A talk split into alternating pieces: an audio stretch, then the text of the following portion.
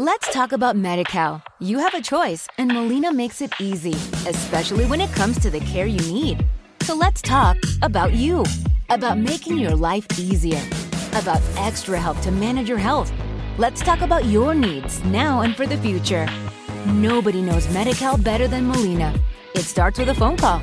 Call 866 420 5330 or visit meetmolinaca.com. Let's talk today.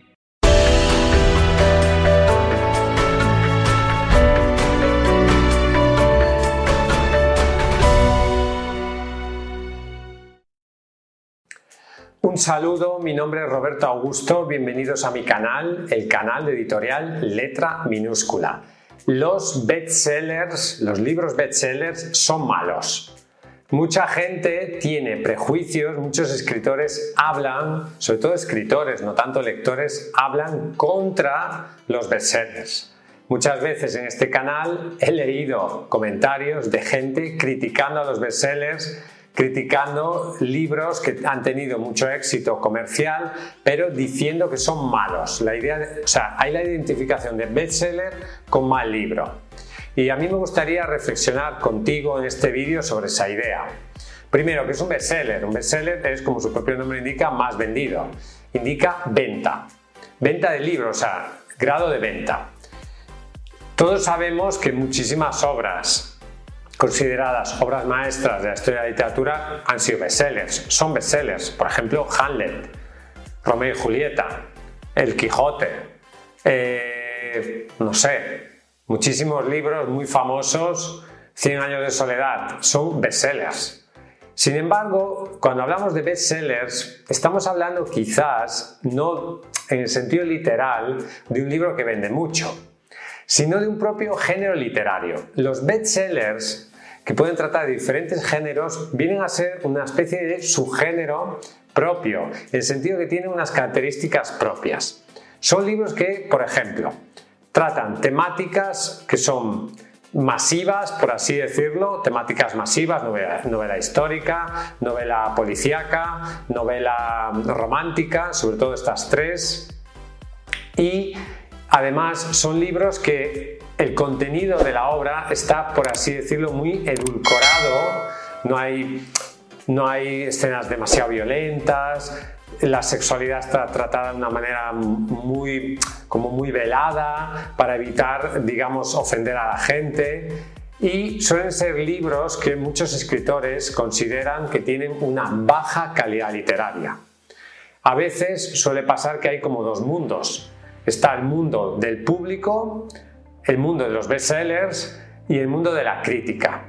Y rara vez se da el caso en que un mismo autor consigue el aplauso del público, vender muchos libros y además consigue el aplauso de la crítica. Esto no suele pasar. Evidentemente, si ganas el premio Nobel de literatura y se supone que eres un grandísimo escritor, tienes la crítica de tu lado, vas a vender muchos libros.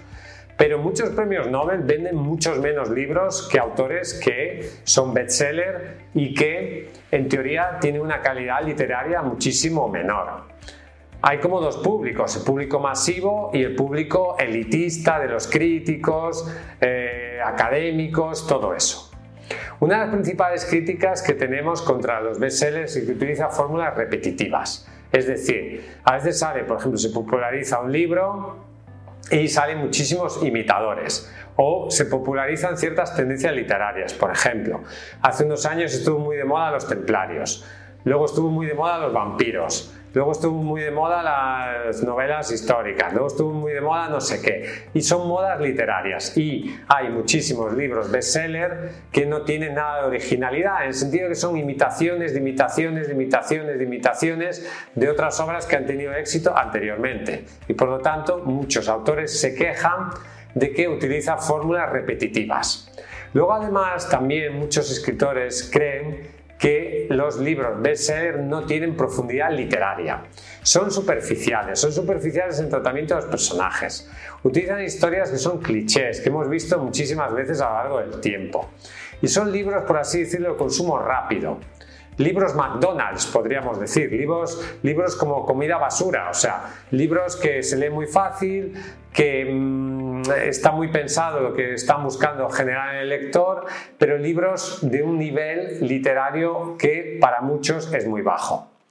También tengo que decir que el concepto de calidad literaria es muy subjetivo. Quizás lo que para los críticos no es un gran libro, para otras personas sí lo es. Al final hay un punto ahí de subjetividad, porque el libro es una obra de arte y lo que es arte para uno, para otro no es. Desde un punto de vista comercial y desde un punto de vista capitalista del mercado, el mejor libro es el que más vende. Lo único que tú puedes medir es el número de ventas, porque la calidad es un concepto subjetivo. O sea, lo que pueda pensar la mayoría de críticos está muy bien, pero si a la gente no le gusta tu libro, a la mucha gente no le gusta tu libro, pues no sirve de nada que la crítica diga que es una obra maestra. Esto pasa muchísimo con el cine. Hay películas que los críticos dicen que es una obra maestra, pero a la gente normal, digamos, a la mayoría de la gente no le gusta y fracasan en taquilla. Por lo tanto, aquí tenemos que tener mucho cuidado con este concepto. Luego, muchos libros bestseller en realidad son creaciones de laboratorio. Es decir, no hay un escritor ahí detrás que está en su casa y hace un bestseller, sino que la editorial busca incluso un autor o incluso un escritor fantasma o un seudónimo y fabrica un bestseller. Fabrica un bestseller, ¿qué significa eso? Que elige una historia, elige un género, elige una manera de contar el libro que se supone que tiene más posibilidades de ser bestseller. Luego ahí le mete marketing, le mete dinero, le mete publicidad y puede conseguir que tenga éxito. La realidad es que nadie tiene la receta del bestseller. Porque si alguien la tuviera sería multimillonario. Entonces es muy difícil replicar el bestseller. De la misma forma que nadie sabe cómo una película va a tener éxito o no. Hay películas que nadie pensaba que fueran a tener éxito y han tenido éxito. Y películas que habían sido creadas para ser un gran éxito de taquilla han sido un fracaso. Al final nadie sabe qué es lo que va a tener éxito y ahí está la gracia, en definitiva. Luego, también, ¿qué pasa? Que muchos bestsellers son imitaciones. Y luego además muchas personas se dedican a imitar a esos bestsellers. Entonces tenemos ahí un montón de imitadores, de imitadores, de imitadores y toda una especie de pseudo literatura de muy baja calidad. Los libros bestseller a veces lo que buscan es simplemente la novedad y el entretenimiento. Y tenemos por un lado este valor, que es el valor del entretenimiento, por otro lado el valor literario.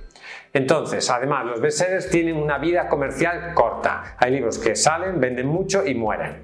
Sin embargo, una de las principales características que nos permiten diferenciar si un bestseller tiene realmente calidad o no es cuánto vive ese bestseller, cuánto dura. Por ejemplo, un libro como Hamlet. ¿Eso es, es un bestseller? Sí, en sentido literal del término sí pero en el sentido convencional, en el sentido habitual, no. Porque es un libro que en realidad es un libro que se ha vendido durante muchísimos siglos, siglos, y siempre se va a vender, siempre va a ser un bestseller. Por lo tanto, la capacidad que tiene un libro para perdurar en el tiempo es una de las principales características que nos permiten saber si es o no una obra literaria de valor. También pienso que hay muchos escritores que critican a los autores bestseller o a las obras bestseller por resentimiento.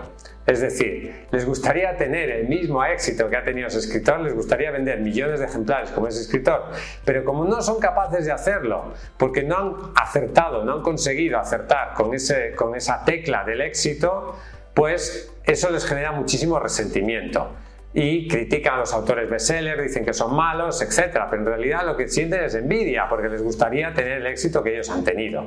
Y dicen, no, es que es mal escritor. Bueno, mal escritor o no, pero la gente le gusta lo que escribe y la gente lo compra. Y al final el mercado nunca se equivoca porque las personas toman sus decisiones libremente y, compran lo que les gusta y lo que no les gusta no lo compran. Por lo tanto, yo en vez de criticar a los libros bestseller, lo que intentaría hacer es aprender de ellos porque tienen técnicas narrativas, estilos narrativos, temáticas narrativas que te pueden ayudar a llegar a un público más masivo. Se puede aprender mucho de los libros bestsellers. Yo intentaría leer algunos bestsellers que igual tú normalmente no leerías para ver cómo lo han hecho. Y eso te puede proporcionar un conocimiento literario que puedes utilizar en tus propios libros. No significa que tengas que cambiar completamente tu estilo para copiar el estilo de los autores bestseller, pero sí que puedes aprender técnicas narrativas que a ellos les han servido para llegar a mucho más público. Y por lo tanto, el leer bestsellers puede ser una forma de aprendizaje para ti muy interesante.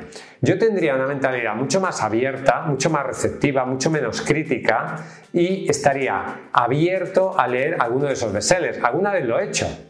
He leído bestsellers de autores que no me gustan en teoría, que es un estilo que yo nunca me interesaría, pero los he leído porque he aprendido cosas. He aprendido cómo escriben estas personas y por lo tanto para mí ha sido una fuente de aprendizaje importante.